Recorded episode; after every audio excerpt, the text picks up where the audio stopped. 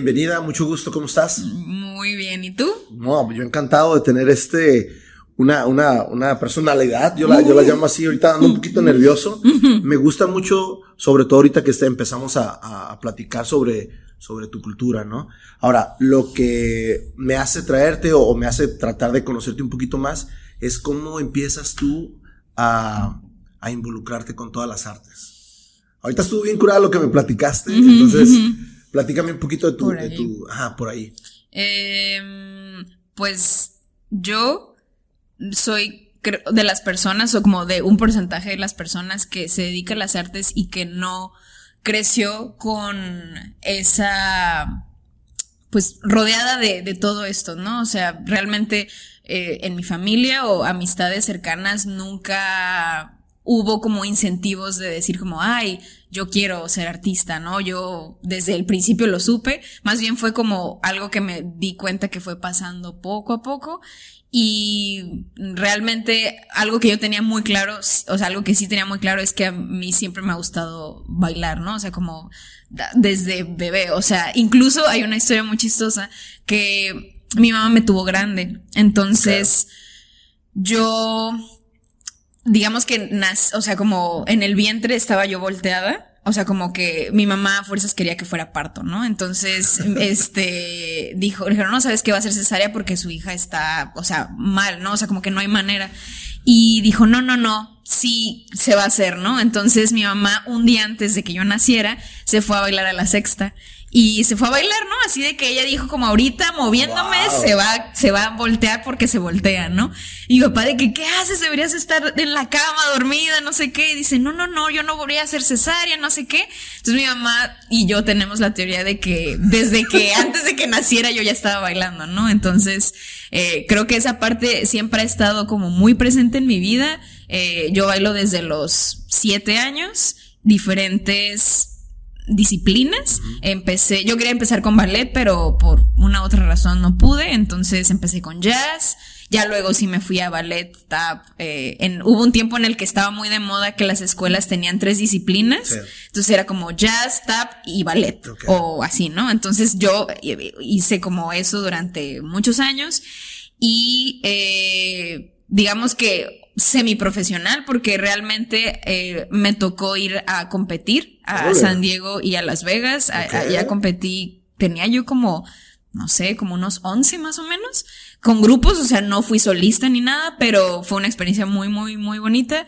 Y después en la prepa, que yo estudié en la Lázaro, eh, ahí hice folclore un tiempo y también danza irlandesa, que era muy famosa, bueno, es muy famosa en la Lázaro por, por la danza irlandesa.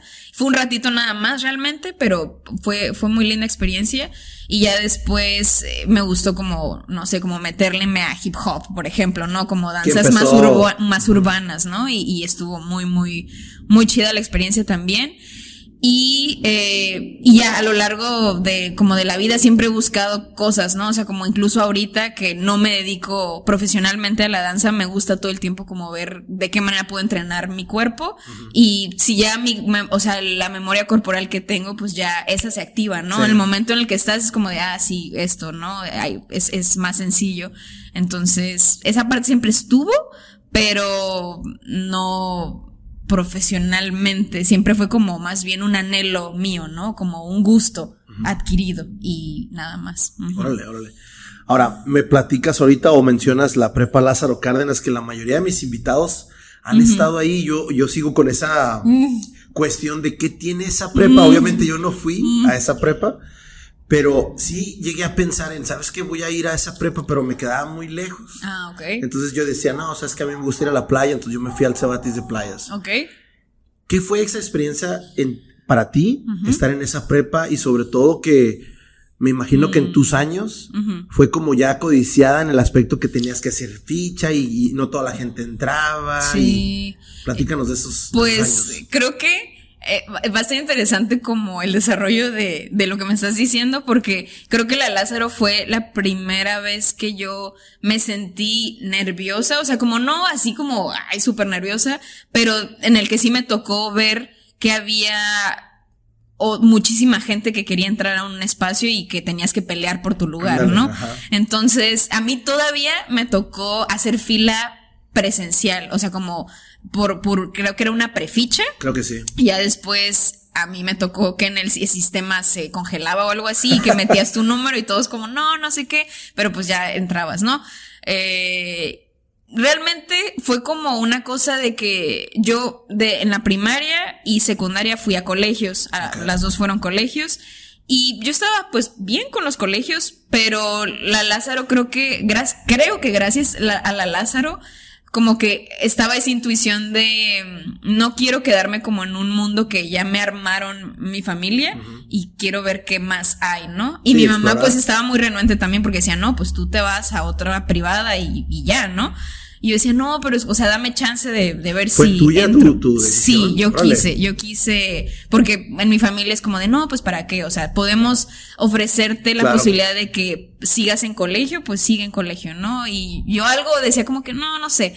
Y además de que había mucha gente que decía, no, la Lázaro es buenísima, académicamente, ¿no? Siempre lo han manejado así. Y tengo un tema yo con romantizar la educación de las instituciones. Eh, siento yo que siempre existe esto de que no, es súper buena la Lázaro, es súper buena la UNAM, ¿no? En este caso que el rato voy a platicar de eso. Pero yo ahora que ya pasé como por mi etapa más estudiantil, digamos, me doy cuenta que a veces sí es importante como la institución, la escuela o los maestros, lo que sea, pero realmente quien termina haciendo el trabajo y el jale eres tú, siempre. O sea, no hay manera, ¿no? Entonces, yo sí estoy a veces en contra como de, ay, pues es que de dónde, de dónde vienes, ¿no? Pues sí, de donde sea, ¿no? ¿no? Te o sea, ¿no? O sea, es que vienes de este Ibero o vienes de la, del tecnológico, de la UABC, ah, debe ser de esta forma. Ajá, exacto. Entonces, dije, bueno, o sea, en ese momento pensaba así, entonces era como, ah, la Lázaro es genial, ¿no? Pues vamos. Y la verdad es que no estudié para el examen. O sea, yo era como de, está bien fácil y pues lo pasé. Estaba súper confiada, súper confiada y la Lázaro es una experiencia muy linda porque ahí creo que conocí yo a mucha gente que no hubiera conocido si me hubiera quedado en colegio, digamos, ¿no? O sea, sí es un mundo muy reducido el colegio, te da muy cosas muy buenas, pero sí siento que la tanto la mentalidad como los discursos de la escuela y de las personas es muy limitada a mi parecer, ¿no? Ahí habrá gente que dice que no, pero a mi parecer sí. Y en la Lázaro conocí gente de, de, todos lados de Tijuana, ¿no? Y, o sea, gente que venía como que la iban a dejar o gente que de verdad apenas tenía para el camión, ¿no? Entonces era como de, ok, esto es, real, ¿no? O sea, esta es la realidad. Y yo, yo siempre he pensado que la preparatoria, esos tres años de preparatoria, los que se avientan sus tres años, hay gente que se avienta más años, sí. pero esos son los decisivos de lo que va a partir tus diez, ponle los quince siguientes años. Sí, sí. Ok, ahora vamos, vamos escarbándole un poquito a tu, a tu historia. Ese tercer año, ¿qué, qué empiezas a, a, ver o cuáles eran tus decisiones? de a dónde le ibas a seguir después de que salieras de la prepa. Fíjate que me estás haciendo recordar sensaciones que pensé que ya había enterrado, pero está bien. Eh, más bien fue en el segundo año donde yo empecé a notar, porque eh, en el segundo año te, te, ofrecen, allá, como es federal, te ofrecen una capacitación. ¿Qué capacitación quieres entrar? Y sales capacitado como técnico de técnico algo, de algo ¿no? Entonces había, pues hay muchas, ¿no? Y eh, como te decía anteriormente, eh, mi mamá decía como tú vas a ser médico o vas a ser odontóloga. Entonces era análisis clínicos, laboratorista dental, creo. creo que sí. Y algo así, ¿no? Como que eran esas. Entonces había tres opciones, tú ponías como pues las tres, ¿no? Y dependía de tu promedio, te quedabas en la primera opción o no. Y la verdad es que en mi promedio estaba muy bien, entonces yo decía, si yo pongo la que ponga en, la, en el primero me voy a quedar, o en las primeras dos. Entonces, creo que ese, ay, no me hiciste recordar, creo que ese momento fue donde empezó el cambio de, de todo. O sea, porque estaba comunicación y estaban otras cosas y yo dije, aquí, o sea, desde aquí como voy a decidir y voy a decir como no. Entonces, pues yo le, le mentí a mi mamá y le dije, ah, yo puse la primera opción, este, análisis clínicos, pero pues no sé qué pasó. Y claro que no. Esto lo va a estar escuchando. Ni modo, ya que se entere, ni modo. Este, puse comunicación en primera opción y luego puse laboratorista y luego puse, eh, ¿cómo se llama? Análisis dental o no sé qué laboratorista dental. Y, le, y cuando llegó, obviamente yo sabía que iba a quedar en comunicación. Y cuando llegó, mi mamá, ¿de qué pasó? No sé qué le dije, no sé, ay, no sé qué pasó. Sí, no, ay, no, se han de haber confundido. No, hay que hablar. Y yo, no, no, no, no, ya déjalo, no pasa nada. Pues ni modo, y ni modo. Y mi mamá se quedó con lo, ay, no, pero tú tienes un excelente promedio. Y yo, sí, sí, sí, pues quién sabe qué haya pasado. Y me quedé en comunicación y era un mundo pues bien diferente. Creo que ahí yo empecé a darme cuenta que me gustaba escribir, pero muy como aquí, como de para mí, y ya. Y para la tarea. ¿Eras de diario? Sí. Desde los siete, yo creo. O sea, yo sí era de que hoy comí verduras con milanesa. O sea, realmente era esa persona y siempre he tenido.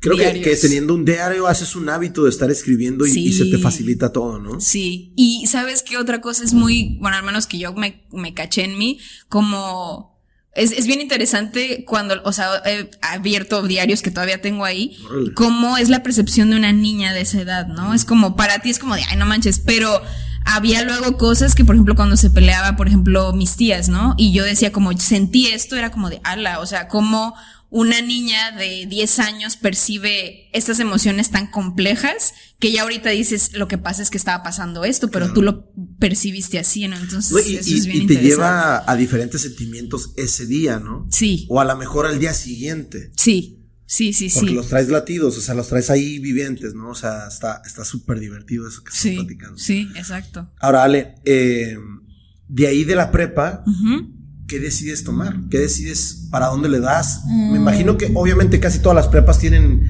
llegan a las diferentes universidades y mira, esta es la oferta. ¿Qué onda contigo? Te digo que andas escarbando cosas que hace mucho que no he platicado, creo que nunca he platicado. Em, en esa época me acuerdo que se hacía en el minarete, con la explanada enorme, había mil personas de diferentes universidades, ¿no? Y no solo de Tijuana, sino también nacionales, ¿no? O sea, incluso a mí me tocó que vino en ese entonces la Outlab, que es de Puebla. Ok, sí, es una, Sí, muy es, muy famosa y pues fue como de, ah, ok. Y, y empezó, o sea, te llevas mil folletitos, ¿no? Y luego el famoso test vocacional, ¿no? De que tú naciste para esto, ¿no? Este, y curiosamente en el vocacional me decía todo lo relacionado a biología, química y así. Yo decía, pues es que, pues, si mi mamá sabe, el test vocacional sabe, pues yo qué voy a saber, ¿no? O sea, me están diciendo que voy a medicina, ¿no? Entonces, eh, aún así yo recogí cositas de otros lados.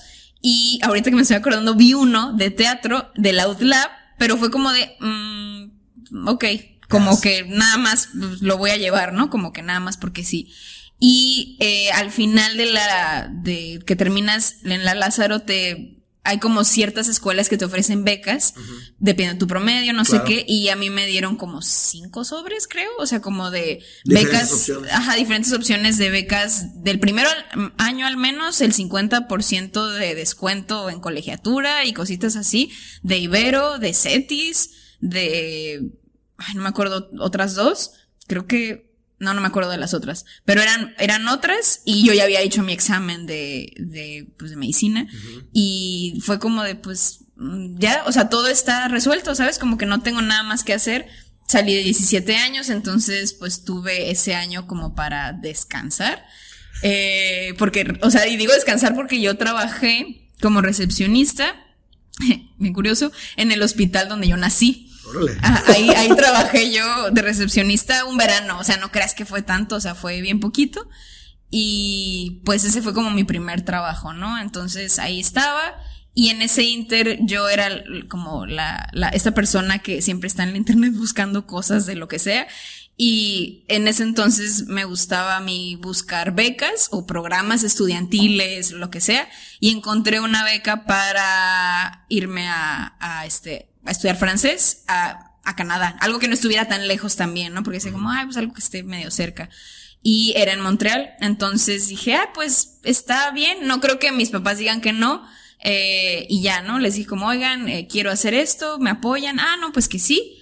Y pues en Canadá es, además de que hay una visión, sí, no me gusta decir como esta frase, pero como de primer mundo que es muy distinta pues vives cosas bien diferentes, la visión es diferente, todo es distinto, ¿no? Entonces, a pesar de que nosotros somos muy afortunados que tenemos San Diego y Los Ángeles tan cerca, eh, es bien diferente. Y ahí. Ahora, esa decisión de, de, de, irte a Canadá o a lo mejor pudo haber sido otra ciudad, ¿era más que nada como un escape? ¿O era, sabes qué?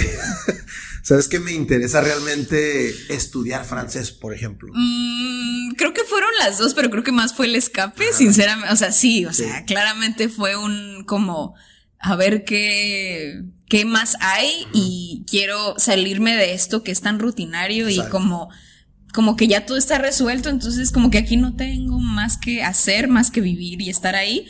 Entonces dije, Ay, pues a ver qué hay, ¿no?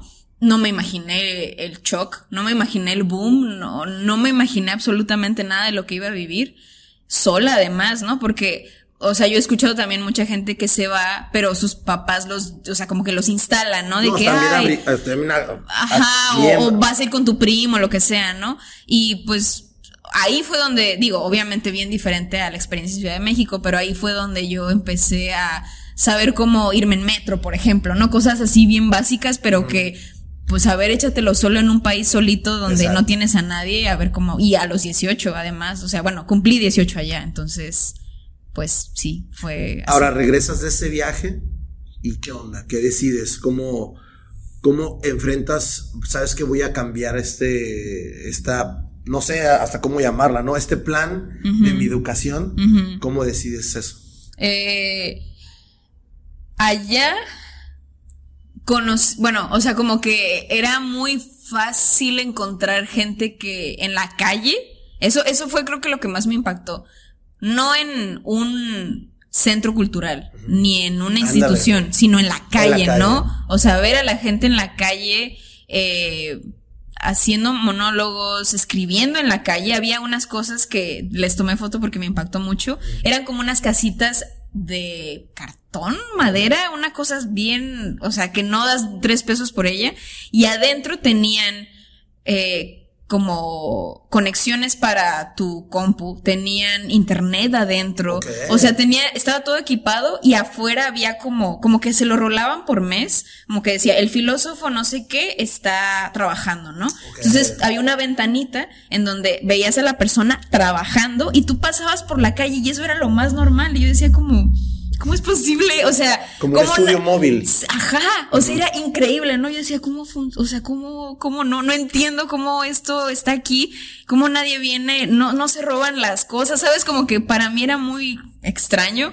Dice como, wow, o sea, eh, por todos lados a donde caminabas había eso, ¿no? Había cultura en cualquier espacio y la gente estaba muy bien educada para eso, ¿no? Era muy normal. Entonces, todo eso, pues se impregnó.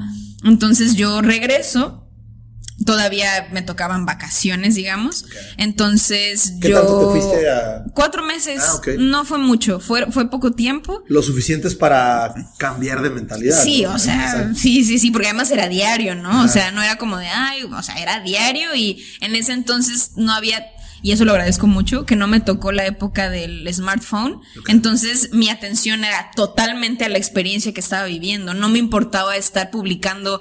Todavía tengo un conflicto con eso porque, por ejemplo, yo voy de viaje, ¿no? Y se me olvida publicar fotos. Se me olvida. ¿Por qué? Porque estoy tan metida que se me olvida. Que no hay tiempo para vivir en el teléfono. o sea, de verdad se me olvida y soy pésima como para estar al tanto de que mi viaje lo... Nada, o sea, me fui a Zacatecas el año pasado y ayer estaba enojada porque quería subir una foto, no pude.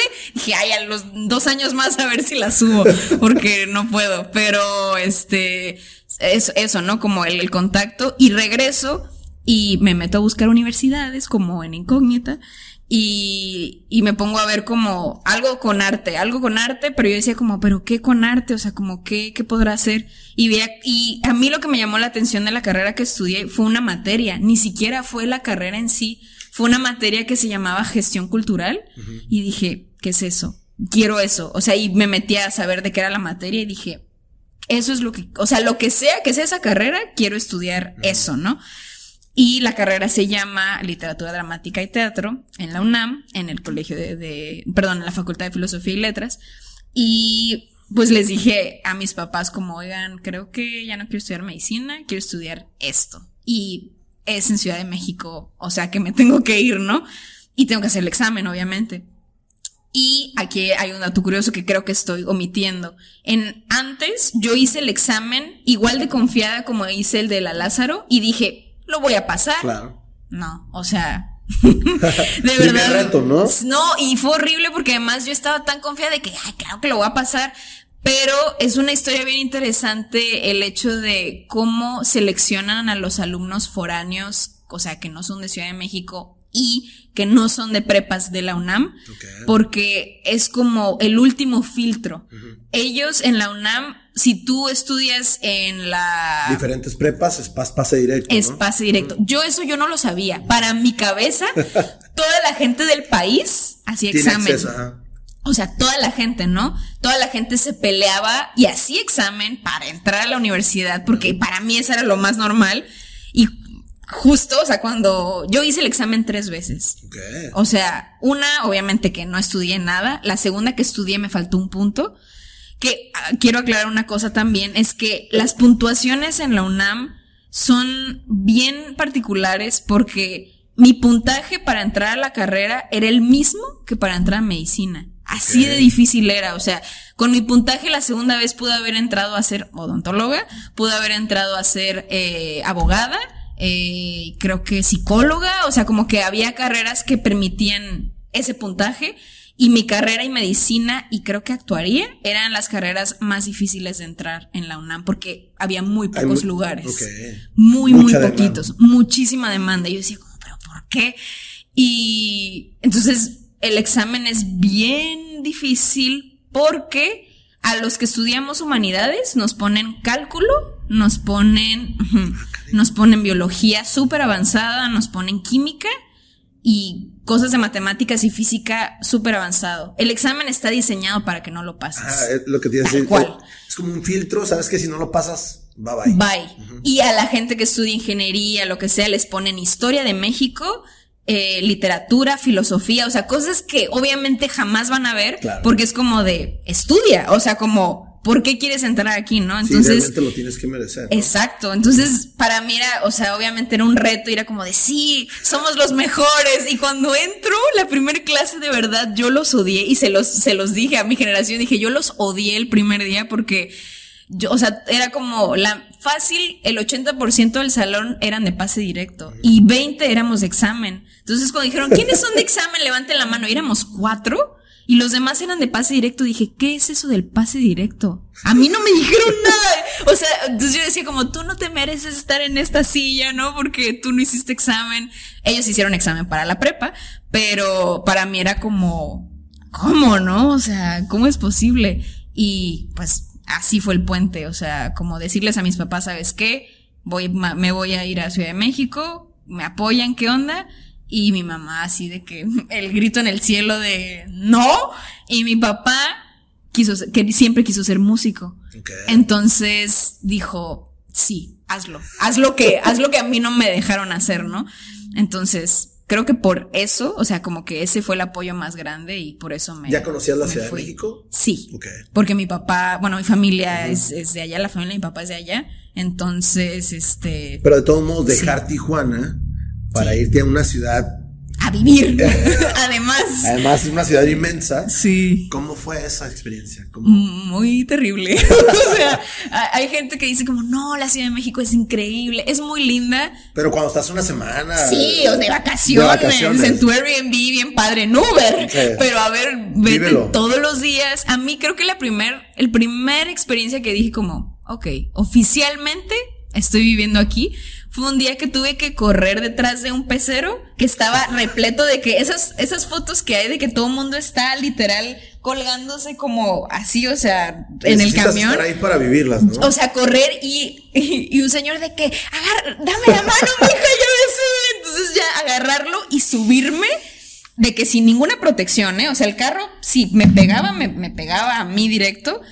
Estar ahí fue como de, oficialmente estoy en Ciudad de México, ¿no? O sea, oficial, nada de taxis y nada de nada, o sea, tal cual, ¿no? Y durante una semana los choferes, porque mi acento en ese, o sea, bueno, en ese entonces estaba más, ahorita lo, ya lo siento que lo he perdido, Pero mi acento en ese momento era súper norteño, súper norteño. Entonces la gente se me quedaba viendo y me cobraban más en el camión.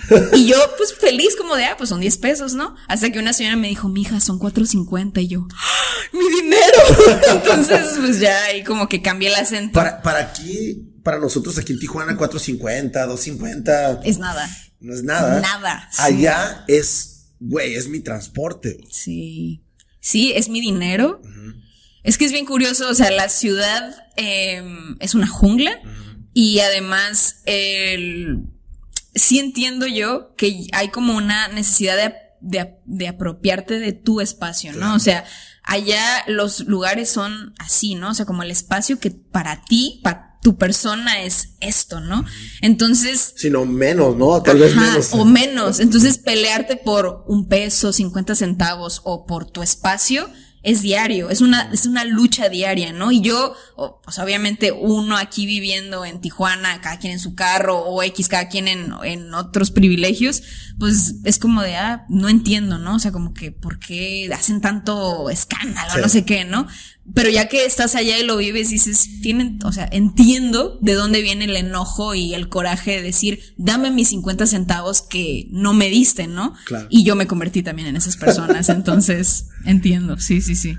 Ale, muchas gracias porque aceptaste o ofreciste tomar vino. Ya tenía rato que mm. no tomaba vino, así es que está muy rico. Sí. Eh, ahora, Ale, una vez que ya estás allá, empiezas a, a vivir lo que es tu carrera, materias, empiezas a convivir con diferente gente.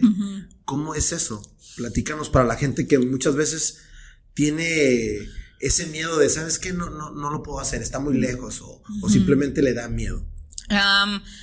tienen todo el derecho a sentir miedo, es, es, real el miedo, pero eh, yo puedo decir que a pesar de que a mí me tocó un año bien particular, cuando entré a la carrera a mí me tocaron los 43. Justo cuando llegué.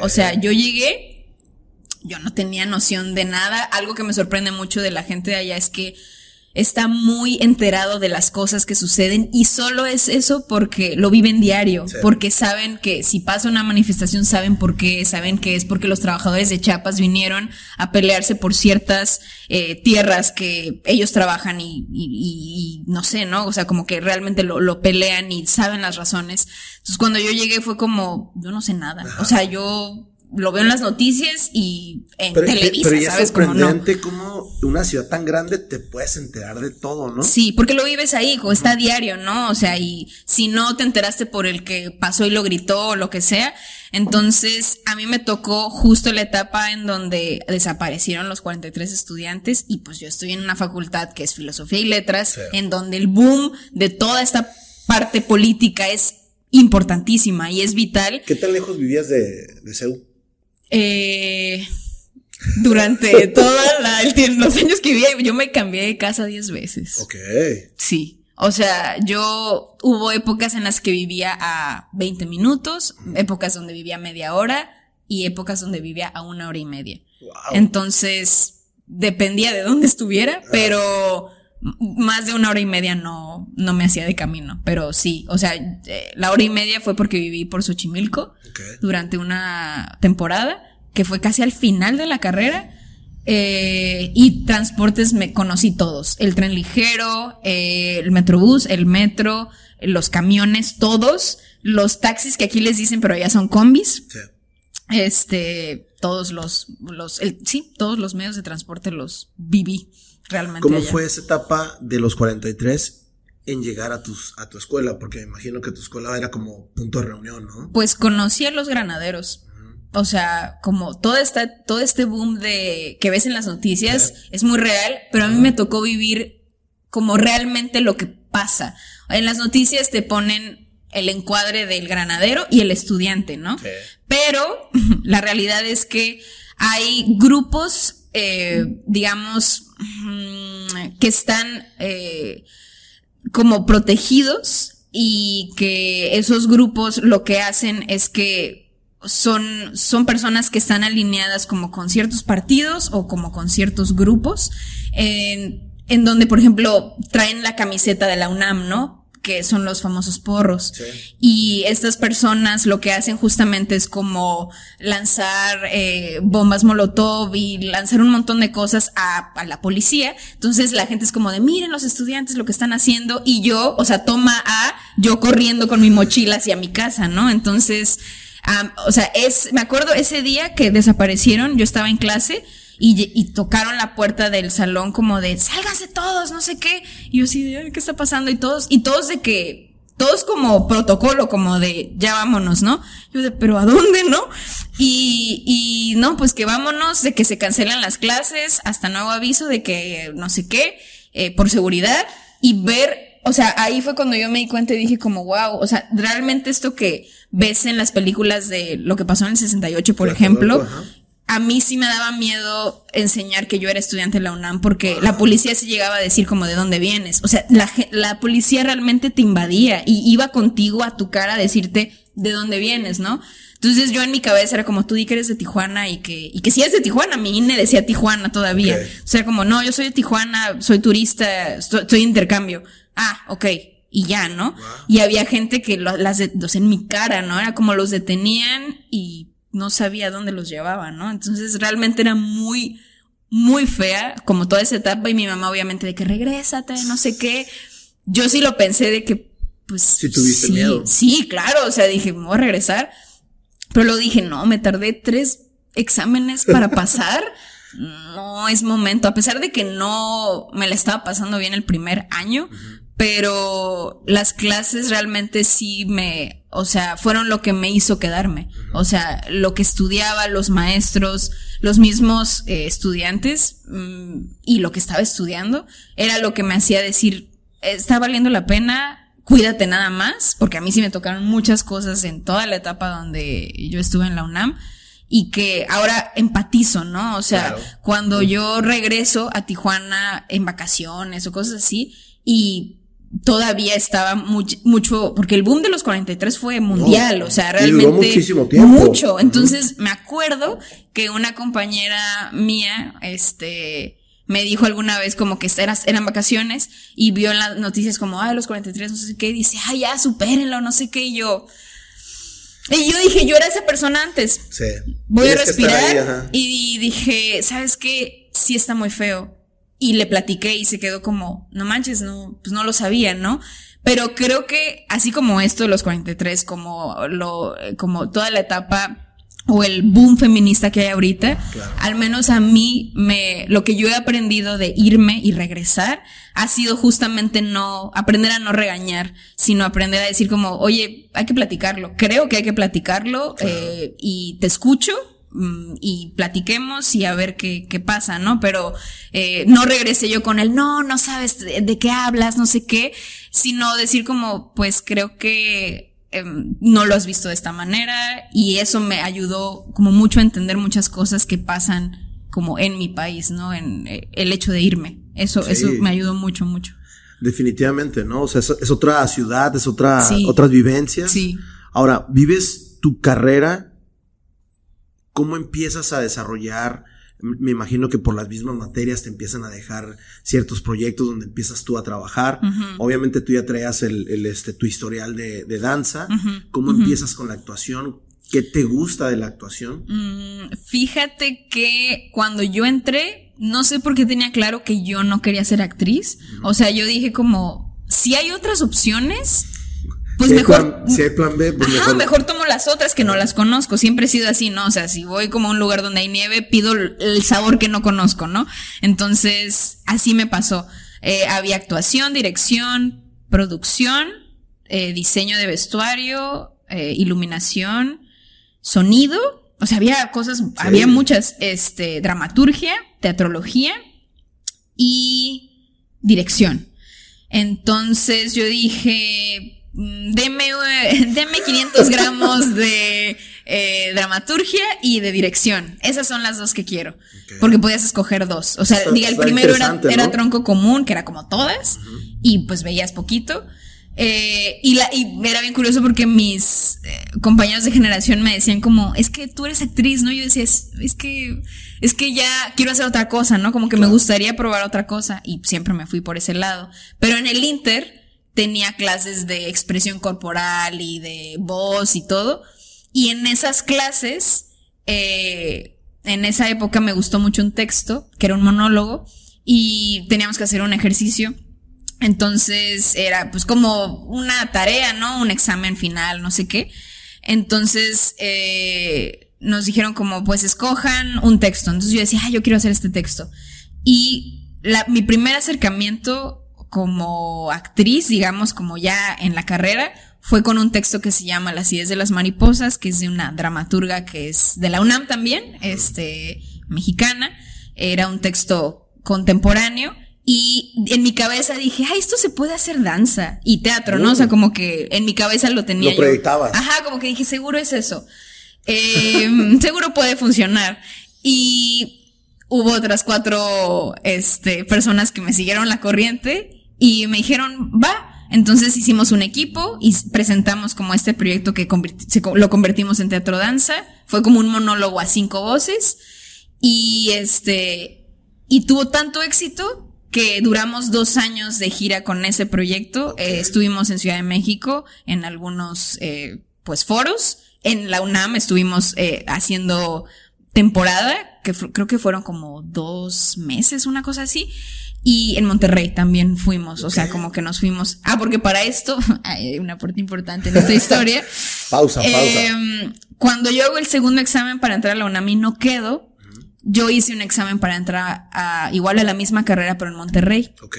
Y viví un año en Monterrey. Ah, órale. O sea, en ese inter que no pasé, dije como pues Mientras tanto, tengo que hacer algo, ¿no? Relacionado a esto, porque no conozco este mundo, entonces me quiero involucrar y estuve un año viviendo en Monterrey y ahí fue donde también en ese teatro que es la, la, la UNIA, ya le dicen, ¿no? Es la Universidad Autónoma de, de Nuevo León, de, los Tigres.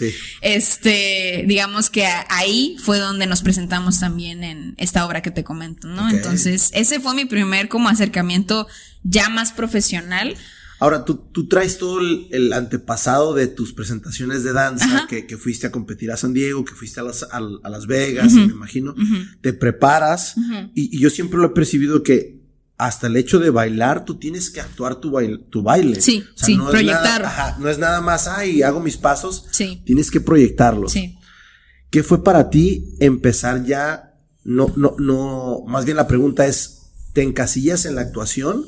O sigues con tus materias, te vas de gira, mm. ¿cómo, cómo empiezas a dar tu, tu sentido a, tu carrera? Pues porque abarcas un poco... Mm. ¿Cómo le haces? Fíjate que hay otra cosa que no dije. Em, como para mí, como te dije al principio, la danza siempre fue como un, un algo que estaba ahí, como de que, ah, pues no me estorba y siempre como que lo he traído conmigo, ¿no? Entonces no era difícil.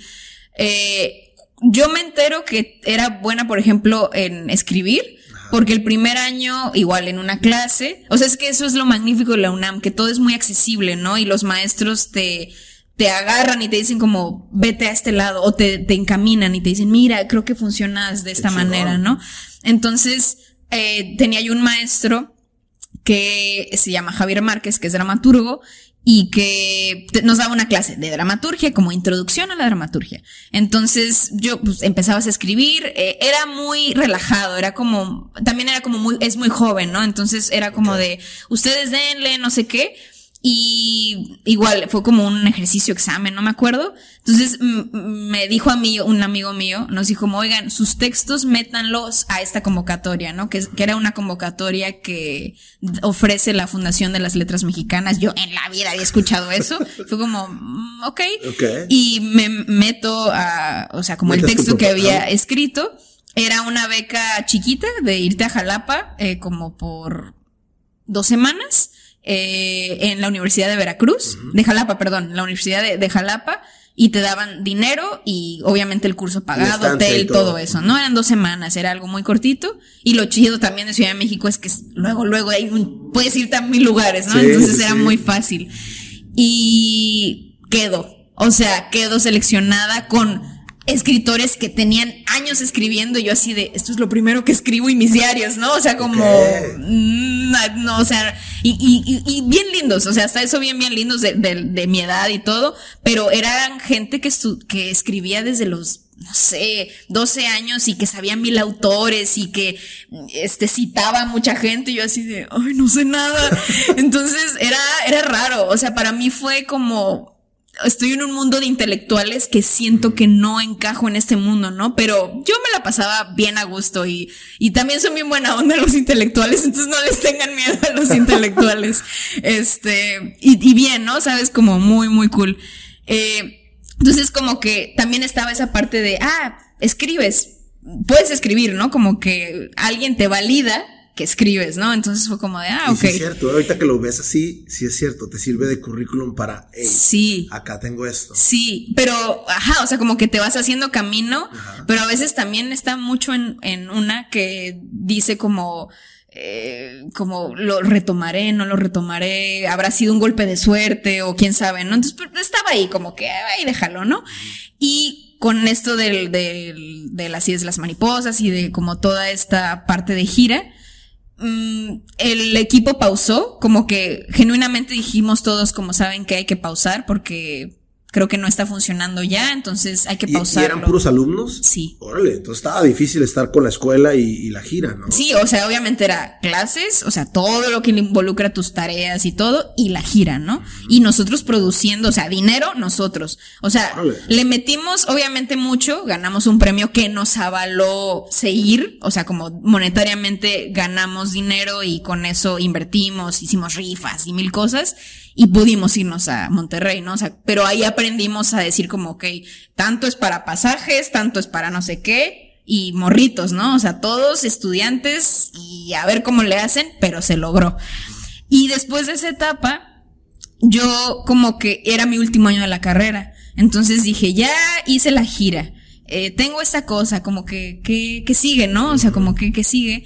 Y en esa época, eh, realmente lo que me dediqué fue como a ver a mi alrededor que mi mundo, así como el mundo que oí, que ya lo tenía como tan claro de que era lo mismo y era rutinario, mi mundo empezó a ser muy rutinario, como de ir a las mismas, no a las mismas, pero ir a las obras de teatro por gente que ya conocía, hablar de las mismas cosas. Entonces me empezó a pasar que me cansé y dije, justo de lo que vengo huyendo, que es no ser rutinaria, me está pasando ahora en las artes, ¿no?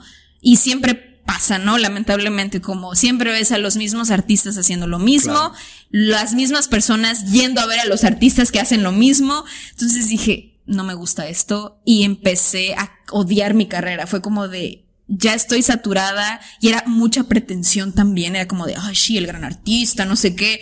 Yo decía, ay, no, no, no, me daba flojera, me daba mucha flojera ir a las cosas, me daba mucha flojera ir a las premiaciones y a cosas. Y siempre he, he sido yo muy, o sea, ahora sí que políticamente incorrecta en esas cosas porque yo decía como, no, no estoy de acuerdo, ¿no? Como, ay, no, o sea, no. Y mis amigos como de, pero ¿cómo le dijiste al director que no sé qué? Yo es que no me, no, sabes, como no me, y yo me clavaba como, es que soy del norte, por eso pienso así, que no sé qué, ¿no? Y, y no sé, así como que siempre fue mi, mi cosa. Tu justificación. Siempre, siempre fue mi justificación. Y en el último año me meto a estudiar, te daban optativas como que tú escogieras. Y dije, estoy en la UNAM, me doy cuenta hasta el último año que tengo una posibilidad amplia de hacer lo que yo quiera y tomar materias de donde yo quiera. Entonces me fui a la Facultad de Contabilidad y de Administración. Así de que dije, quiero estar en un lugar donde no me hablen de lo que siempre escucho. Y fue bien interesante ese último año para mí. O sea, darme cuenta de por ejemplo, cuánto costaba, eh, no sé, eh, vestuario, ¿no? Hacer como toda esta organización que como artista se te olvida, no, lo, no le tomas importancia, eh, no es lo más importante en tus prioridades y es vital, vital. Entonces, cuando yo me meto a escuchar a los administradores y contadores brillantes además, yo decía como, Mm, algo estamos haciendo mal, o sea, como algo está pasando que yo no veo a mis colegas o a, los amigos que tanto quiero, que son increíbles, hacer esto. O sea, como que yo los veo seguir los pasos de alguien que no está mal, pero hasta ahí, como que no veo más, ¿no? Entonces yo decía como, no, no quiero hacer algo más. A eso y a la facultad de cine también me, me metí como a ver qué había escogí mal la optativa, la verdad, pude haber escogido otra cosa, pero escogí actuación en cine y eran básicamente me tocó como eh, el primer año de morritos que también empezaban y que querían saber cómo era actuar ante la cámara, ¿no? Eh, pero mm, pude haber escogido otra cosa, pero bueno, igual estuve en la facultad de cine, también lo agradecí. Y este, y es otro aire también, ¿no? Entonces fue como otra de. Ah, gente, otra, gente. Exacto. Entonces dije como, ah, qué interesante. Y ya, eh, ese fue mi último año. Y en ese inter yo fui docente. O sea, yo fui docente. fui docente de danza eh, durante el penúltimo. O sea, digamos que son cuatro años de carrera. Dos años fui docente. Bueno, tres realmente porque terminé mi carrera y estuve un año más en Ciudad de México. Y el último año de mi carrera ahí fue cuando dije, hasta aquí quedó Ciudad de México. O sea, ya no me voy a quedar más tiempo. Un año más quizá, y fue un año más porque tenía novio en esa época de allá, entonces fue como de, ay, me voy a quedar un año más, ¿no? Ay, no. Pero bueno, el punto es que pues me quedé un año más, trabajé en ese año, pero yo ya sabía que ya Ciudad de México... Ya estaba saturada. Hasta ahí. Hasta ahí. Me imagino que en ese año es donde empiezas a hacer más proyectos. No. ¿No? No. Ese año no hice nada más que noviar. No lo hagan. no hice nada. ¿Y estabas dando clases? Di clases. Di clases, a eso me dediqué. O sea, realmente ese año fue como dar clases a bebés, que eso es bien difícil, a bebés de tres años, igual como era como Broadway Dance, entonces era como teatro y danza. Era una escuela bien extraña porque les hacían, o sea, si yo pensaba que mi educación de danza era rígida, no, o sea, esa empresa les hacía exámenes anuales a las bebés. Wow. No sé por qué, pero les hacía exámenes anuales de no sé de qué, pero, pero hacía exámenes y yo estuve eh, con esa empresa durante mucho tiempo y fue interesante, o sea, como a mí me tocó al menos esa transición de ver a los papás, o sea, hombres, llevar a sus hijas al ballet y no a las mamás, ¿no? O sea, en mi caso, en mi generación, pues todas las mamás, ¿no? Y cuando yo fui maestra, había puros papás, hombres, llevando a las niñas al ballet y sus mamás trabajando, trabajando y siendo empresarias increíbles y ellos llevando y, oiga, mis, no sé qué, yo hablaba con papás, eran varones generalmente, y yo decía como, wow, o sea, me tocó ese salto de generación bien interesante y, fue bien interesante también como hablar con ellos, ¿no? Y que ellos se preocupaban de, y tú, tú, tú, y tú no sé qué, y no sé qué. Yo decía, wow, qué increíble. Se me hacía muy, muy, muy Una nueva generación, ¿no? Sí, totalmente nueva, bien diferente. Ahora, Ale, yo, yo te conozco o, o, empecé a conocer de ti porque traje a Valeria o Vale del Mar y este, mm. ustedes empiezan a trabajar juntas. Pero antes, también a la, a la hora de estar investigando un poquito tu trabajo, veo eh, ajo, tomate y cebolla, que es un texto que me, me gustó, se me hizo, mm. se me hizo muy interesante, ahorita nos explicas de él. Y también me gustó mucho tu actuación, sobre todo que te tocó vivirlo en pandemia, que es Proyecto Albures, en línea. Platícanos un poquito de, de esos dos proyectos, para no darle tanto énfasis, porque me gustaría sobre todo platicar lo nuevo que andas haciendo. Ok. Eh, Ajo, tomate y cebolla fue un producto de un taller que, que tomé en ese año que no estaba haciendo proyectos. O sea, ese año que no hice nada, me dediqué a, tomar talleres. Me imagino. Tallercitos y cositas así. Entonces tomé un taller que estaba dentro del Festival Internacional de Teatro, que se llama FITU, bueno, el FITU, y era un taller que daban dos dramaturgos de Argentina, este, Tito Daloquio y Valeria Di Toto. Eh, ellos dos que pues, ya luego se convirtieron en amigos muy, muy, muy entrañables y muy maravillosos.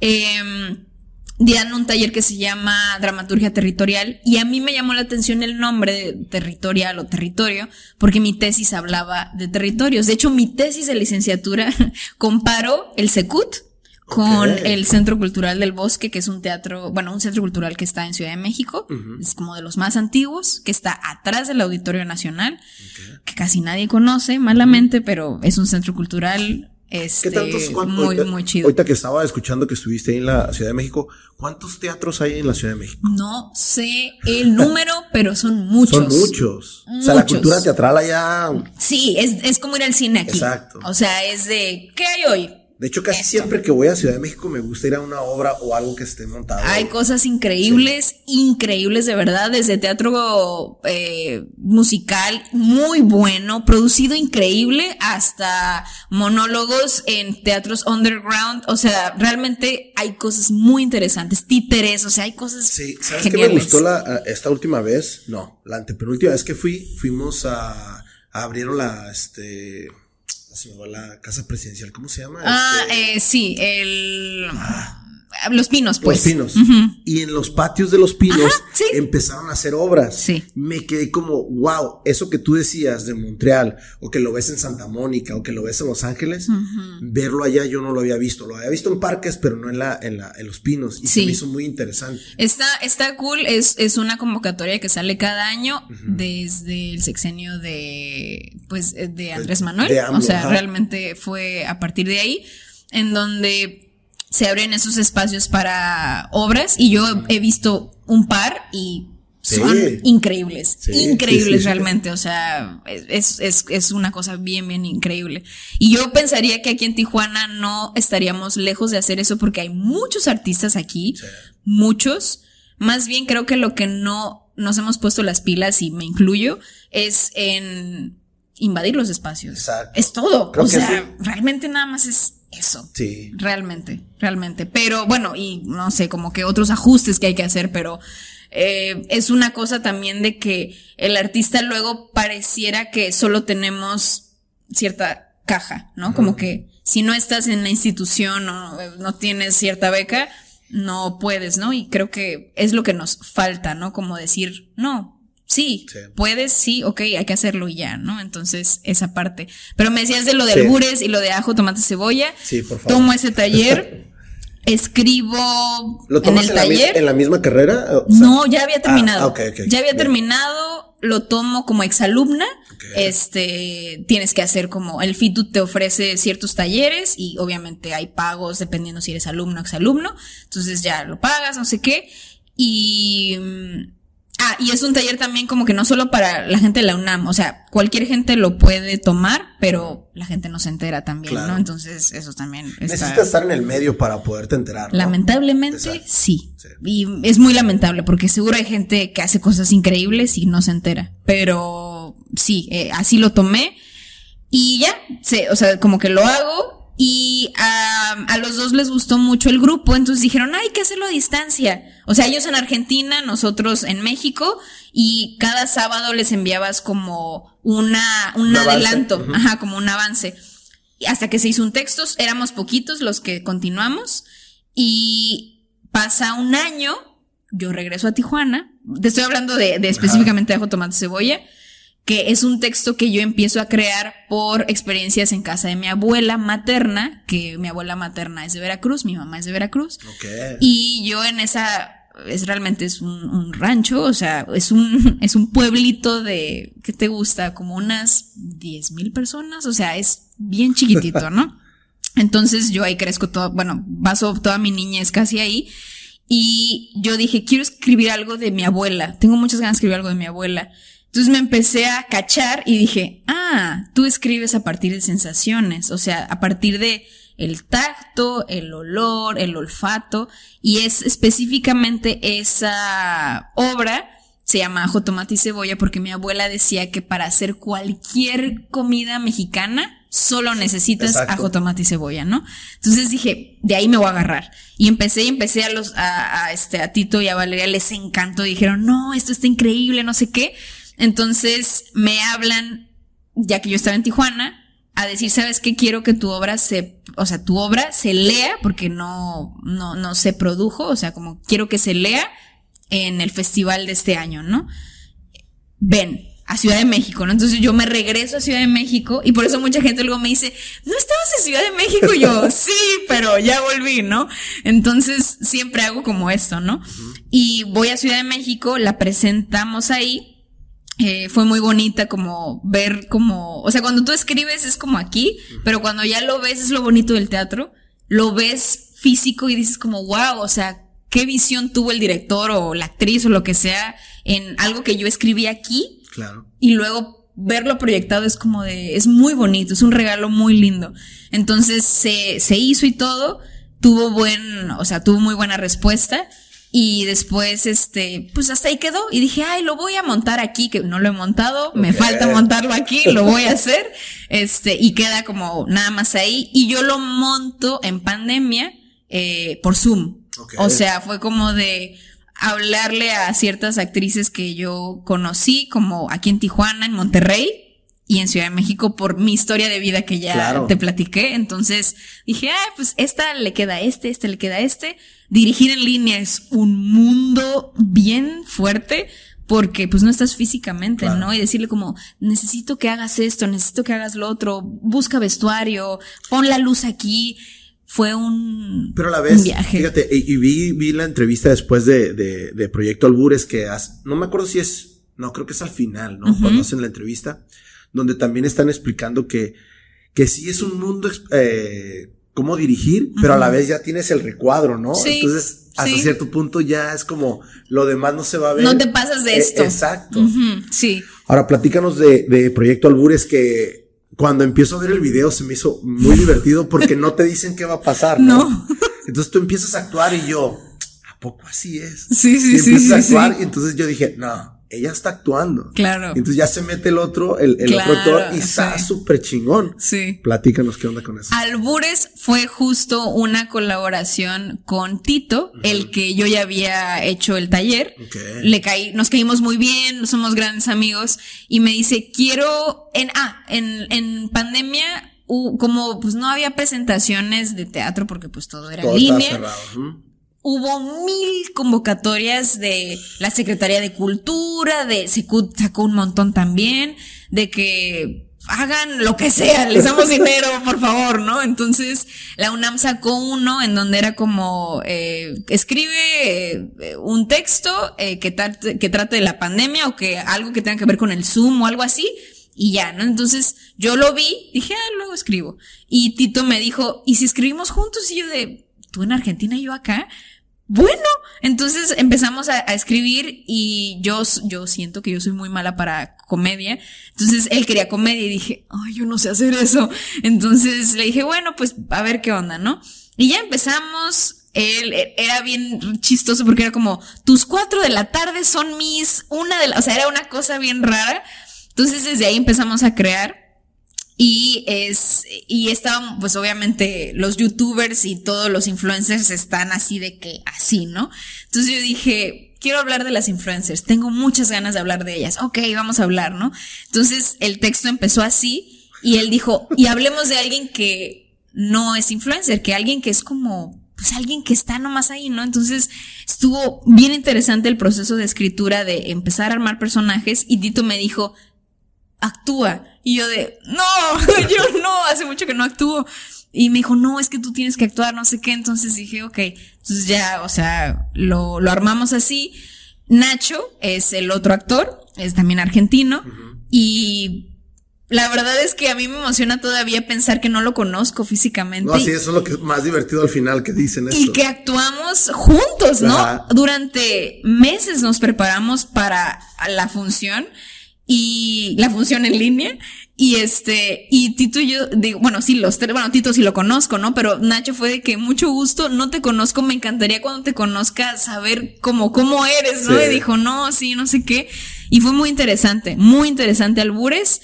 Eh, nos presentamos varias veces, o sea, el Teatro El Vicio nos llamó de Ciudad de México de que preséntenlo aquí y es Teatro El Vicio, son unas cabareteras increíbles, yo les tengo el máximo respeto a ellas, son increíbles. Este, y pues también, ¿no? O sea, hicieron muchas cosas. UNAM nos dijo como, por favor, adelante. Este, hay una antología de, de, de teatro de pandemia, creo que se llama, donde estamos ahí nosotros también.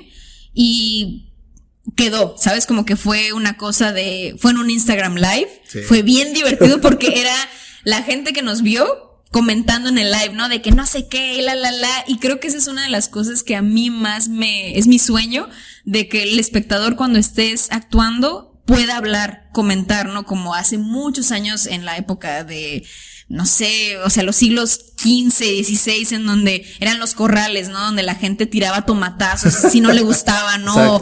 O Las carretas, decía, ¿no? no, sé qué, la, la, la. Ese es, o sea, mi sueño de espectador es que vuelva eso, porque a mí una de las cosas que todavía me peleo mucho es que todos estén sentaditos escuchando. Que no haya, que no exista interacción. No, a mí, a mí me encanta cuando alguien dice, no, sí, o se sale, es como de, están vivos, o sea, como algo está pasando, ¿no? Entonces, fue interesante hacer albures como en vivo Instagram. Estuvo padre. si no te molesta, voy a compartir, voy a editar nada más un, pedacito para, para subirlo. Pablo me va a ayudar con, con eso. A, mí me encantó, ¿eh? A mí me encantó sobre todo la escena donde el muchacho se va al baño. Y, y, es que en la pandemia eso te llegó a pasar, ¿no? Aunque no lo quisieras, las personas que hemos tomado clases en línea, pues hay veces hasta cuando te preparas tu café te tienes que llevar la camarita, no sé, diferentes situaciones. Sí, sí, está muy cool. Ahora, Ale, me platicaste que traes un proyecto nuevo acá en Tijuana. Platícanos un poquito de, ¿es un cortometraje o algo así? Bueno, así como ya, ya te, o sea, ya te platiqué cómo estuve saltando, así como de cosa en cosa. Em, la escritura me ha llevado a visitar diferentes espacios. Eh, el cine siempre ha sido un anhelo, todavía es un anhelo como está en el mundo del cine. Yo respeto mucho a la gente que hace cine y yo sé y yo tengo muy claro que yo lo que estudié no, obviamente es como un primo de, pero no es eso, ¿no? El lenguaje audiovisual es bien diferente. No eres especialista en eso. no soy especialista, pero esa etapa fue en el 2000, el año pasado, en el 2021 de un compañero de la Lázaro, este, que yo de hecho no sabía que él, o sea, se acordaba de mí. Es como, conoces mil gente y es como de, ah, ok. Y él es, él sí, yo sabía, o tenía muy claro, todo el mundo tenía muy claro que él quería hacer cine, ¿no? Desde el principio él quería hacer cine. Entonces yo pues lo sigues en redes, no sé qué, a su trabajo, ay, qué padre, no sé qué. Y en pandemia me dice, Ale, ¿qué onda? ¿Cómo estás? Y yo, ah, bien, tú, ah, bien. No somos amigos ni nada de eso, pero fue como así. Conocidos. Ajá. Y me dice, oye, este, fíjate que estoy empezando a lanzar mi casa productora. Y yo, ay, qué increíble, qué chido. Oye, de pura casualidad tienes algo escrito, tú escribes, ¿no? Y yo de, ah, sí, pero no cine. O sea, yo no escribo cine, yo no escribo cine me dijo. Advertencia, no escribo cine. No, no escribo cine, no escribo cine. Entonces me, me dice, no importa, mándame algo que tú hayas escrito como que me gustaría hacer algo, eh, no sé. Y yo de, ah, ok. Y yo en pandemia, en pandemia hice como muchas cosas como incógnita.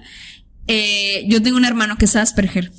Entonces, él siempre me ha platicado lo con, bueno, me ha platicado y lo he vivido con él. Claro. Lo difícil que ha sido relacionarte con gente socialmente. O sea, para ellos es muy complicado. Es una de las cosas que tiene y que es muy fácil de detectar.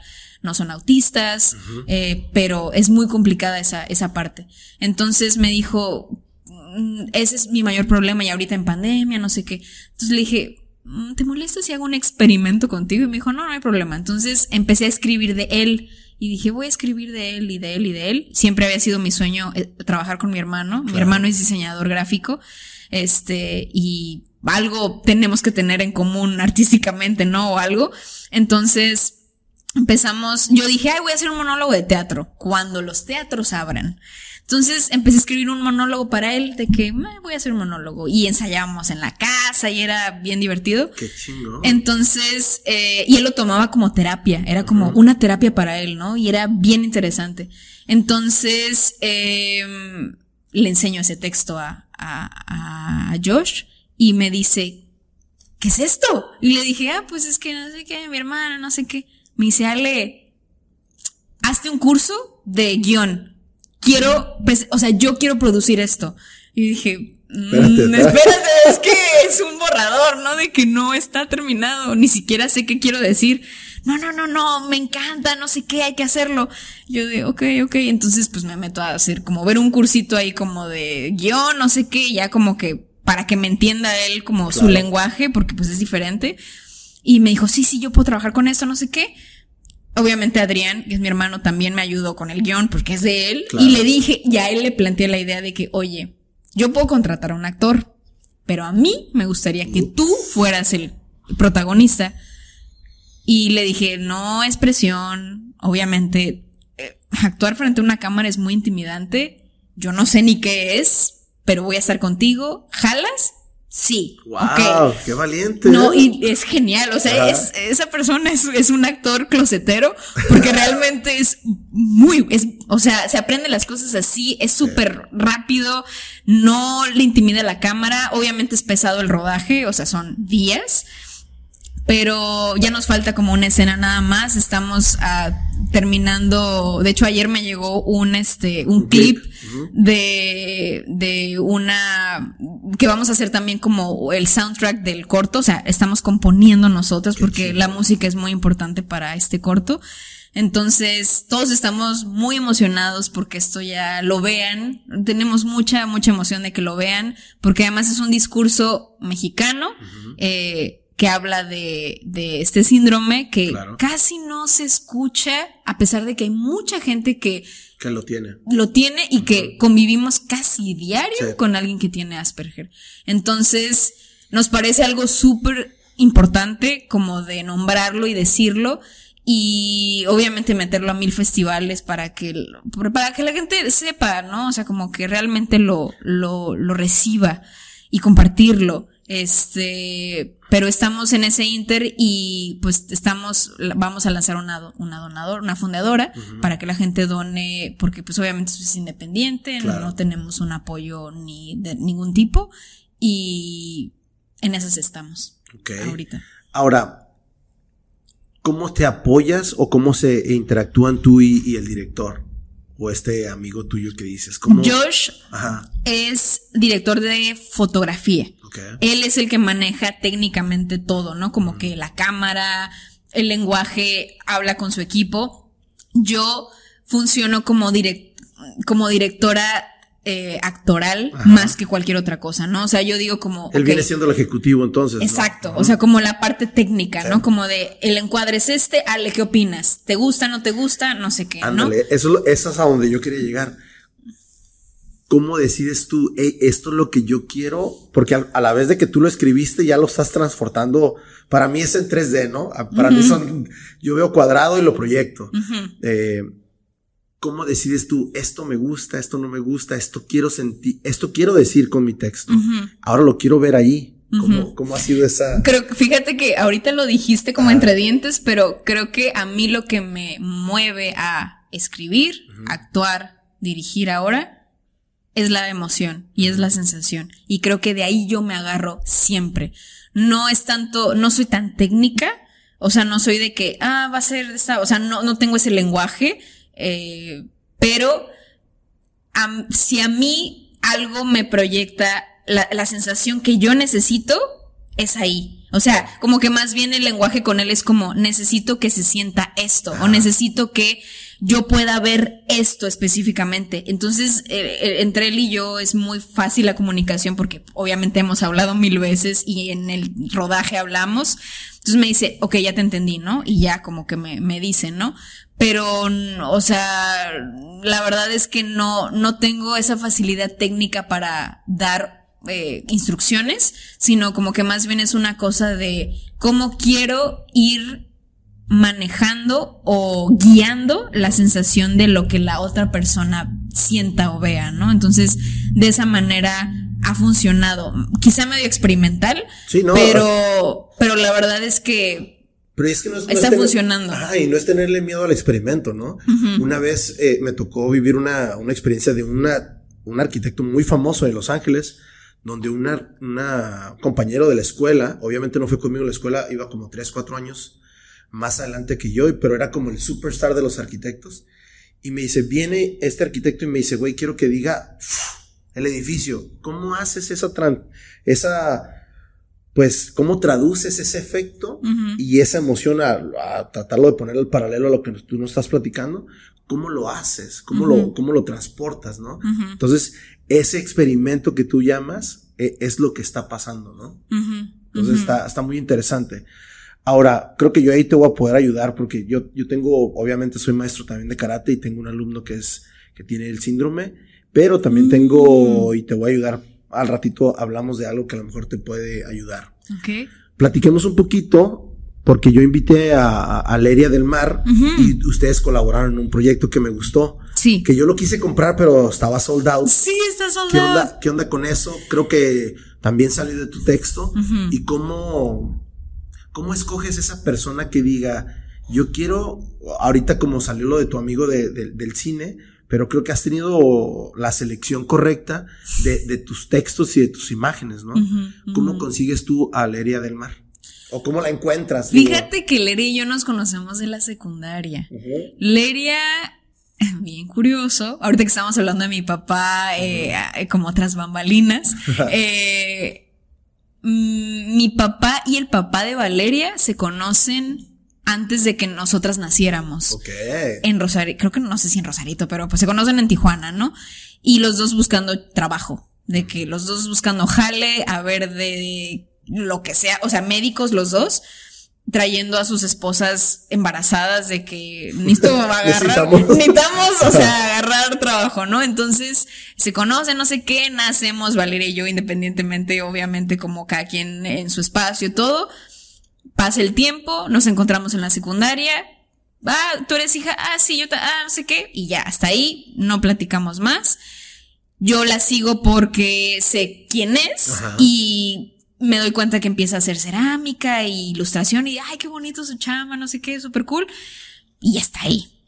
Yo en Ciudad de México, incluso creo que en Ciudad de México yo diciendo a la gente de que mira, esta mujer hace esto, no sé qué, y ya, ¿no?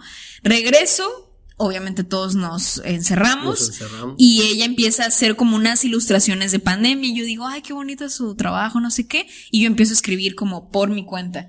Entonces mi cabeza dijo como, mira, ella no está ganando, yo no estoy ganando, las dos tenemos intuición de hacer algo, a ver qué dice. Exacto. Entonces le dije, mira, no tengo dinero, tú no tienes dinero, eh, ¿qué hacemos para sacar como esto que tenemos aquí, no? Me dice, mira, la verdad es que ahorita no es como, tampoco de mi interés, pro- o sea, como producir como, o sea, yo no le podía pagar a ella de decir, ilústrame mi texto Sí, porque invierte. pues no es- tengo, es ¿no? una inversión de ustedes dos. Exacto, y dijo, pues yo tampoco, entonces pues, pues, va, pues dale, ¿no? No éramos amigas ni nada, éramos como conocidas nada más, eh, pero con esa historial que ya te platico, o sea, sabemos de una de la otra y ya, ¿no? Entonces empezamos a crear muy light, o sea, muy de que, ¿sabes qué? Escribí esto, ¿Qué se te ocurre? No, ¿sabes qué? Mejor habla de esto también. Ah, ok. O sea, nunca fue como de, toma todo este bonche de textos, ilústralos, o ella de, toma estas ilustraciones y escribe. Sino fue como de pelotear. O sea, como de, mira, tengo este vaso, ¿qué opinas? Le voy a poner agua. No, mejor jugo. Entonces, como siempre fue así. Fue una creación colectiva real. Entonces, empezamos a crear, empezó a hacerse mucho y le dije, Valeria, es, ah, porque lo íbamos a regalar. O sea, era como de, Iba a ser un like fanzine, ajá, iba a ser un fanzine o algo. y ya.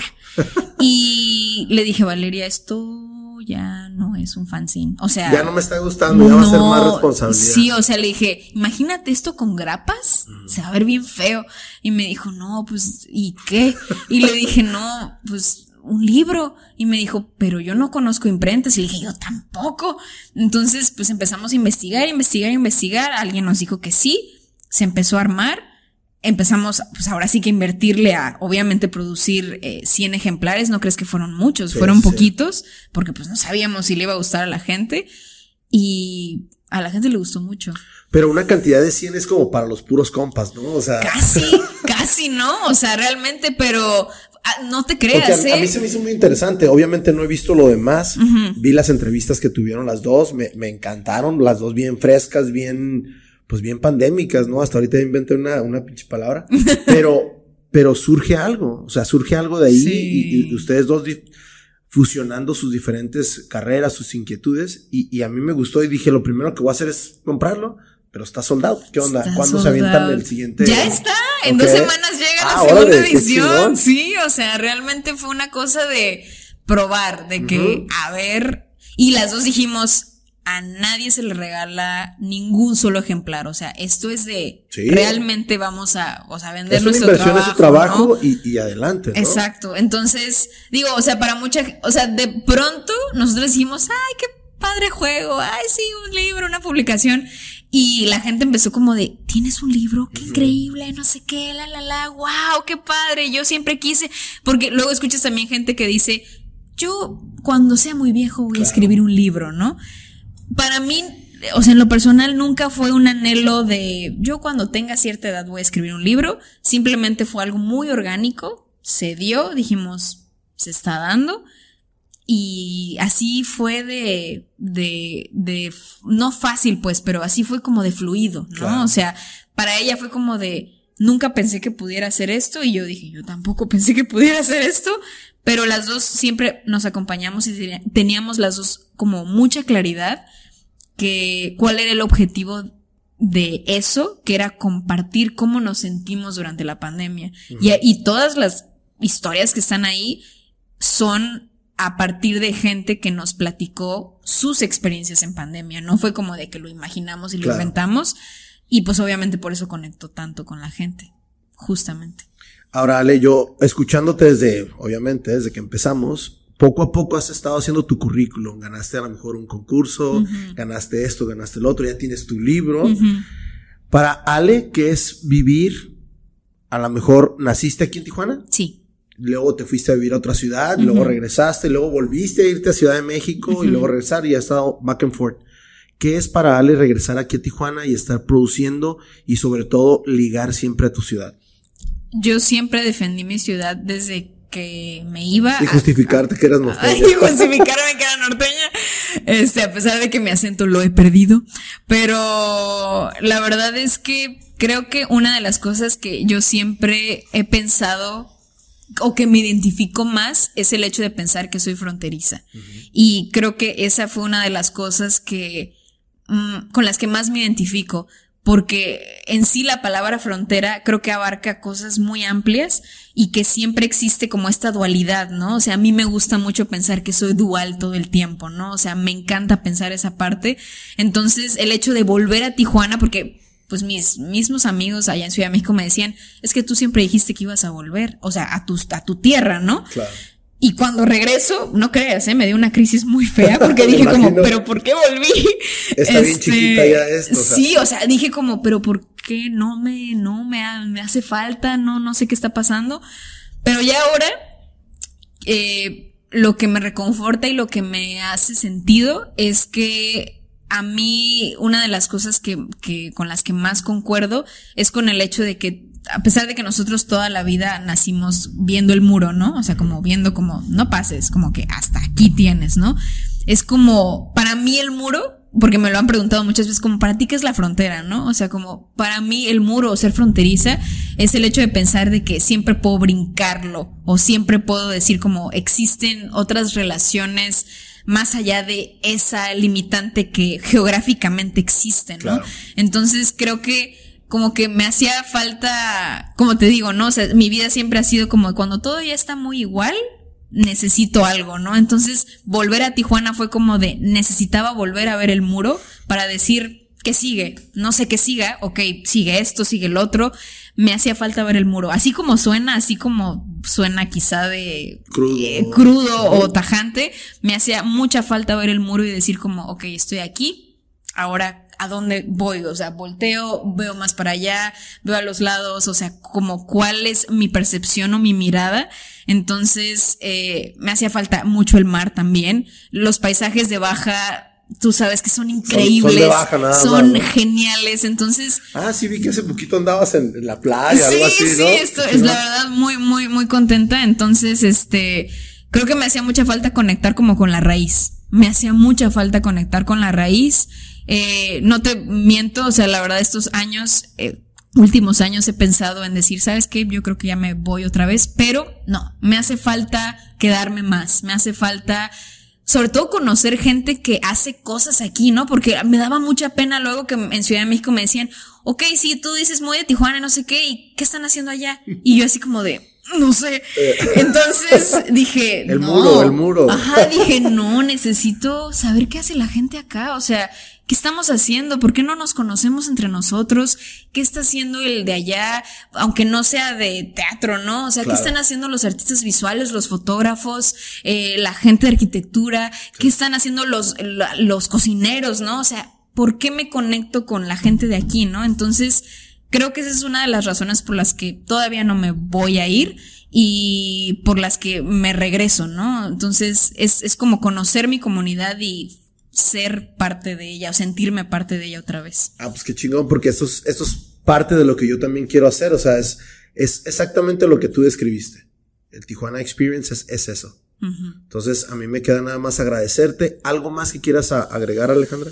Pues no, o sea, realmente yo agradezco mucho estas experiencias justamente porque lo que hacen es que nos conozcamos entre nosotros y sepamos qué estamos haciendo las otras personas eh, y nada, ¿no? O sea, yo te voy a, si es posible eso, ¿no? Como pasarte como algún link que es donde va a estar lo de la fondeadora para que si quieren ver el proyectito o seguirlo, lo que sea, este, vamos a dar como como entradas, ¿no? A la gente que done o lo que sea, eh, para que puedan ver el corto antes de que se vaya a festivales, porque después de festivales creo que ya no lo podemos proyectar o algo así, entonces... Hay ciertas restricciones. Ajá, entonces... En, Eso, eso estaría, estaría bueno, a ver si pueden ahí echarle el ojo, este, y pues la segunda edición ya en dos semanas llega, entonces ahí, ahí te vamos a apartar tu librito. Chingón, muchas felicidades por todo lo que andas haciendo. Gracias. Y yo voy a postear tus links y lo que más me permitas de, de poder este, proyectar lo que, lo que andas haciendo. Gracias. en un futuro. Eh, pues nada más me queda agradecerte otra vez. Muchas gracias, y gracias por el virito porque ya tenía rato que no tomaba vino. Sí, qué rico. Cheers.